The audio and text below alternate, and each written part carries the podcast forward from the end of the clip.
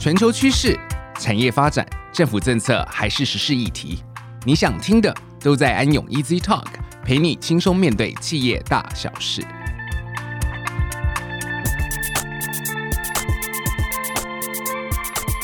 各位听众朋友们，大家好，欢迎收听安永 Easy Talk，我是安永财务管理咨询服务的 Kevin。今天我们要聊的主题是财务报告编制准则与不动产评价。最近好多新闻都提到，因为原物料上涨跟缺工的关系，房地产市场非常火热，价格一直在上涨。再加上之前的台商回流潮，无论个人或是企业，应该都对不动产投资非常有兴趣。那不动产是在很多公司资产价值中占比很大的一块，也非常重要。但是会计上是怎么来看它的呢？以及我们又要怎么来评价它呢？我们很高兴能够邀请到安永财务管理咨询负责评价模型与经济咨询服务的负责人杨晓慧执行副总 Jessica 来到我们节目。Jessica 你好，Hi Kevin 你好，各位听众朋友们大家好，我是 Jessica。那可以请 Jessica 先帮大家介绍一下不动产在财报上的表达方式吗？好的，那一般来说，其实企业持有不动产呢，会因为你持有目的的不同。呃，分为自用不动产或者是投资性不动产。那自用不动产很好理解，就是我们自己拿来用的。譬如说，当企业拿来做生产用啦，或者是说企业拿来做自有办公室啊，这些其实都属于自用的一个范围。那投资性不动产是企业为了赚取租金或者是增值而持有的不动产，那这方面就是属于整个投资性不动产的一个范围。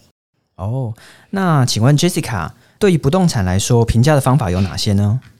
好，那从评价的方法上来说，不动产评价方法可以分为三种：第一个是比较法，第二个是收益法，还有第三个是成本法。那以比较法来说的话，它就是一个替代原则的应用。当我今天不知道这个不动产价格的时候，我会去比较同栋大楼或者是邻近大楼的交易价格，然后再根据这些成交的不动产条件，那是比我好呢，还是比我差呢？来推估，就是说我现在要评估的这个不动产的价值大概是有多少？哦，原来如此。那看来大家平常在看房子的时候，都不知不觉在运用比较法在做评估了。那另外的收益法跟成本法呢？好，那收益法简单来说呢，就是把这个不动产它未来可以收的租金扣掉它的费用后，去进行一个折现，那加总所得到的就是这个不动产的价值。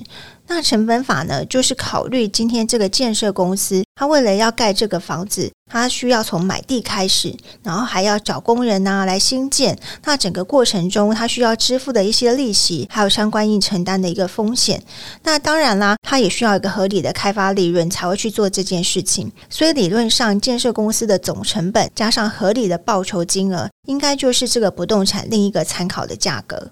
那请问 Jessica，这三种方法在评估的时候要选哪一种呢？其实这三种方法都各自有它的优缺点，所以评价的时候应该要依照不动产的一个类型去选用最适合的评价方法。而且呢，根据台湾不动产估价技术规则的一个规定呢。其实估价师应该要采取两种以上的估价方法去推估不动产的价格。那除非是有遇到一些特殊的状况的时候，才会不在这个限制之中。那说到特殊的情况呢，其实我们还想要提醒大家注意一点哦，因为其实主管机关针对不同的行业，在这个财务报告的一个表达上呢，有不同的一些财务报告编制准则。譬如说，有证券发行人，还有公开发行银行，还有保险业，他们所适用的一个编制。准则都不太相同。那因为今天时间的关系，所以我们呢，呃，就先以证券发行人财务报告编制准则来讨论不动产的财务报告表达上的一个评价方法。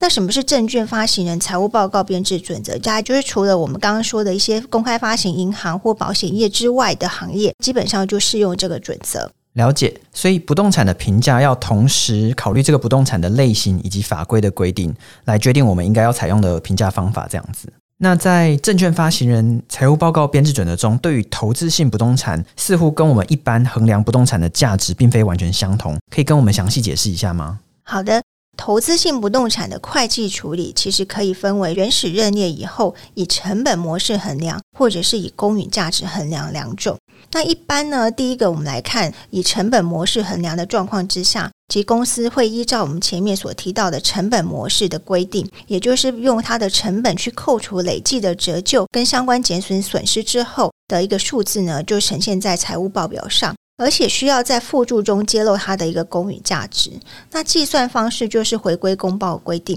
它并不强制适用证券发行人财务报告编制准则的一个相关的规定。那第二种呢，在公允价值模式衡量的状况之下，其实会计处理是依照国际会计准则第四十号的一个相关的规定办理。也就是说，当公司选择了我的不动产要采用公允模式来表达的时候，原则上所有的投资性不动产都应该要按照公允价值去做衡量，也要在附注揭露不动产的租赁契约重要条款以及呃相关当地的一个租金行情。还有就是说，如果我们采用收益法的时候，也要把收益资本化率或折现率调整以及决定的理由等等，都需要做一个相关的揭露。那另外还要特别注意，证券发行人财务报告编制准则规定，公允价值的衡量要采用收益法。但如果是没有开发的土地，还没有办法用收益法来评价，那就必须要采用土地开发分析法。哦，那这边看起来有两个要注意的重点，我们先从第一点开始好了。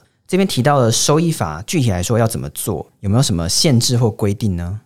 好的，其实主管机关当初也是参考国内不动产估价技术规则所定定出来的，所以整个收益法前面指的是将整个不动产未来分析期间的各期净现金流量跟期末价值，用适当的折现率去折现之后所加总出来的，也可以把它称为折现现金流量分析法。那期末价值指的是呢，在分析期间内。期末的时候，不动产的价值，而且必须要扣除掉处分不动产所需要一些相关的费用。那折现率的评估方式呢，就非常的重要了。它是有限制的，就是说我只能采用风险溢筹法，那也就是以基准利率为基础，然后再往上去考量整个不动产投资的相关的风险，还有货币的一个时间风险，还有不动产价格的一些变动趋势等等之后，决定堆叠出来的一个折现率。好。我注意到刚才有提到一个名词是分析期间，这个分析期间有没有什么规定呢？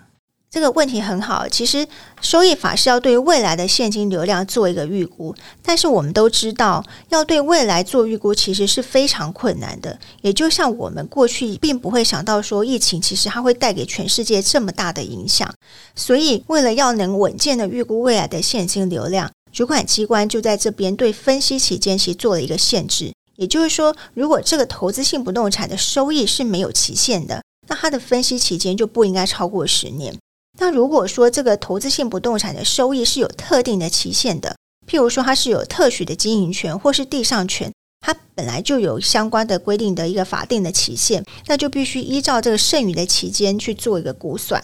那想请问 Jessica，投资性不动产以公允价值模式衡量的时候，在计算期末价值的地方，假设分析期间是十年好了，那么第十年的期末价值要怎么评估呢？好的，其实，在实务上哦，通常会用分析期后的一年，也就是第十一年的净收益及收益资本化率，去推算出来第十年期的一个期末价值。那不过这边要注意的就是说，这个价值是指十年后的价值，所以你还必须把这十年后的价值再去用一个折现，把它折到现在的这个时间点的一个价值，才算是正确的。那什么又是土地开发分析法呢？这个方法好像没有在前面提到的三种评价方法里面。呃，对，其实这个土地开发分析法的做法呢，是你要先想象说这块土地未来要做什么，也就是说你必须先要有计划，你要把这块土地拿来做什么样的开发，可以产生一个最高的价值。那例如说这个土地的周围可能是热闹的市区，它可以开发成住宅或是高级办公大楼，又或者是这个土地的周围如果本来就是属于工业的使用，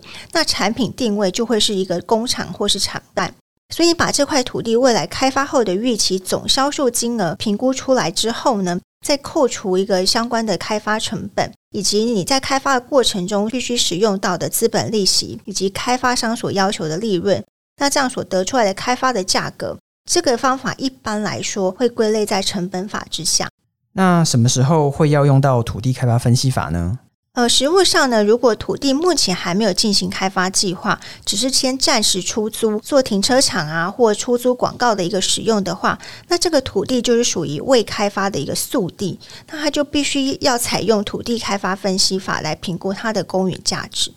听到这边，我有一个问题哦，那如果公司一开始是有开发计划的，但是后来因为各种原因所以搁置的话，那要怎么办呢？这个时候虽然土地是有开发计划的，但是并没有依照原定或是预估的开发计划去进行开发的话，那就必须还是要归类为未开发的土地，也就是我们前面呢讲的速地。所以这时候还是要适用这个土地开发分析法去做评估的。好，经过 Jessica 这么详细的解说，我想听众朋友应该都知道，在评价上收益法跟土地开发分析法的差异以及要注意的地方了。那最后我来整理一下，今天 Jessica 帮我们介绍了自用不动产与投资性不动产在会计处理上的差异，以及投资性不动产又可以再分为后续以成本模式衡量和以公允价值模式衡量两种，不同的分类都会影响到需要用什么样的评价方法来进行评估。那以上就是我们今天在安永 Easy Talk 想跟大家分享的内容。再次感谢 Jessica 今天来到现场分享你的经验，我们下周四再见喽。